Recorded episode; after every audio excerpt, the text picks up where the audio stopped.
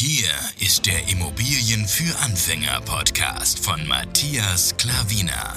Was funktioniert wirklich? Und wie kannst du bei deinen Immobilieninvestments viel erfolgreicher sein? Und das unkompliziert, leicht verständlich und ohne Excel-Tabelle. Du hast die Fragen. Hier bekommst du alle Antworten. Und jetzt dein Gastgeber im täglichen Kampf gegen komplizierte Wissensvermittlung, Mythen und ängstliche Herangehensweise bei Immobilieninvestments. Matthias Klavina. Hallo und herzlich willkommen. Schön, dass du wieder eingeschaltet hast. Es freut mich wirklich sehr, dich wieder begrüßen zu dürfen.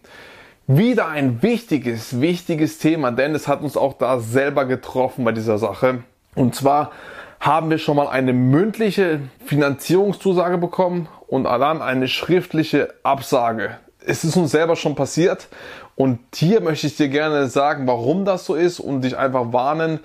Und ähm, ja, dann schaust du natürlich, was du machst. Denn wir gehen weiterhin vor so, weil wir risikofreudig sind. Ja, wir scheuen kein Risiko. Aber dich will ich einfach davor warnen, dass wenn eine mündliche Zusage ist, heißt überhaupt nicht, dass es noch eine schriftliche Zusage ist. Falls dich interessiert, bleib gerne dran.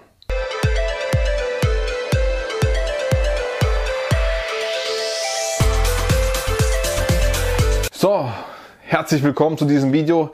Jetzt werde ich dir mal unsere Geschichte kurz sagen. Wir haben eine ähm, Immobilie gesehen, das war Anfang 2019, glaube ich, oder Ende 2018 haben wir sie gesehen. Anfang 2019 haben wir sie dann noch tatsächlich gekauft. Die war aber so, ähm, es war so ein Galama drum, denn wie gesagt, wir haben die Immobilie gesehen, sind sie besichtigen gegangen und haben auch noch von, ich nenne jetzt überhaupt keinen Namen, von dieser Maklerin hat bei einer Bank gearbeitet, also sie war angestellte Maklerin von einer Bank und sie hat gesagt, sie, sie können ja über uns finanzieren, wenn sie möchten. Ich würde uns die gerne an die Kreditabteilung von uns weiterleiten und dann ähm, würden sie dann ja, von uns den Kredit bekommen und da kann man alles gemeinsam abwägen. Ich habe gedacht, ja, warum nicht?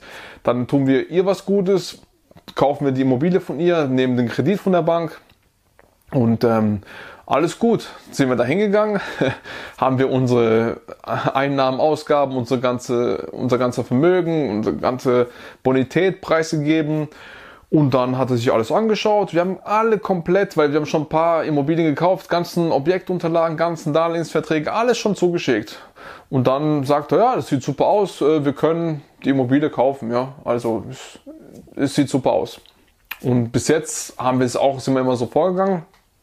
Und dann äh, ähm, kam auf einmal zwei Tage später oder so, kam dann auf einmal, ähm, er muss leider den Kredit nicht genehmigen, weil ja, wir schon äh, zu hoch ähm, ja, investiert sind und da sehen sie einfach zu hohes Risiko, weil wir eben bei der Bank noch nie investiert haben. Bei unserer Hausbank da kriegen wir immer noch weiter Kredite. Die sagen, fragen uns so, wann wir wieder was kaufen wollen, damit, damit sie uns das Geld geben können. Da ist schon das Vertrauen da, die kennen uns schon.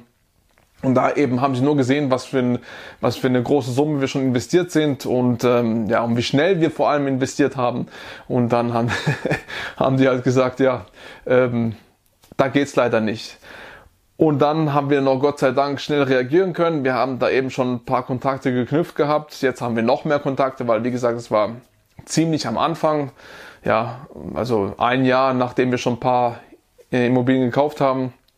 Und dann äh, haben wir da eben ein paar Kontakte gehabt und die haben uns dann noch einen Kredit in letzter Sekunde schnell gegeben. Zwar waren die Konditionen nicht so optimal, aber wir brauchten unbedingt, es rechnet sich halt immer noch, von daher war alles wunderbar. Ja. Und ähm, ja, und jetzt sage ich dir, warum es so ist. Also es ist halt so, Banker sind ja auch nur Verkäufer. Es sind ganz normale Menschen wie du und ich, ja. Und viele Banker geben halt auch aus Sympathie einen Kredit. Und viele Banker haben auch nur ein bestimmtes, ähm, eine bestimmte Summe, bis sie ähm, finanzieren können, selber bestimmen können. Ja, sagen wir mal 100.000 Euro oder sowas. Was dann hinausgeht, das wird dann in einem Vier-Augen-Prinzip gemacht. Ja.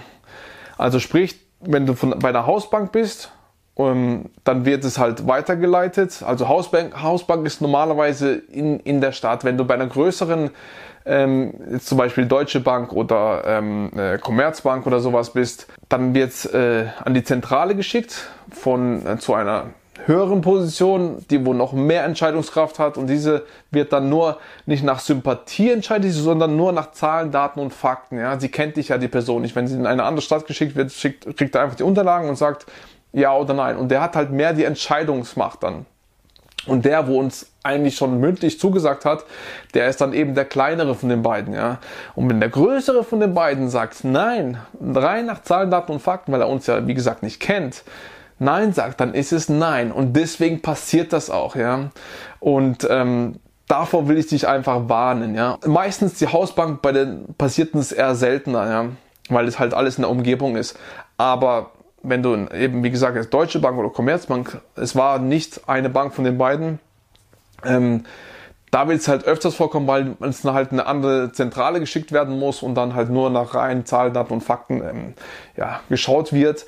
Und dann äh, ja, kann dann so eine Absage passieren. Und wie gesagt, bei der Hausbank passiert es eher seltener. Und deswegen bin ich sehr, sehr froh, dass wir bei einer Hausbank sind, beziehungsweise Hausbanken.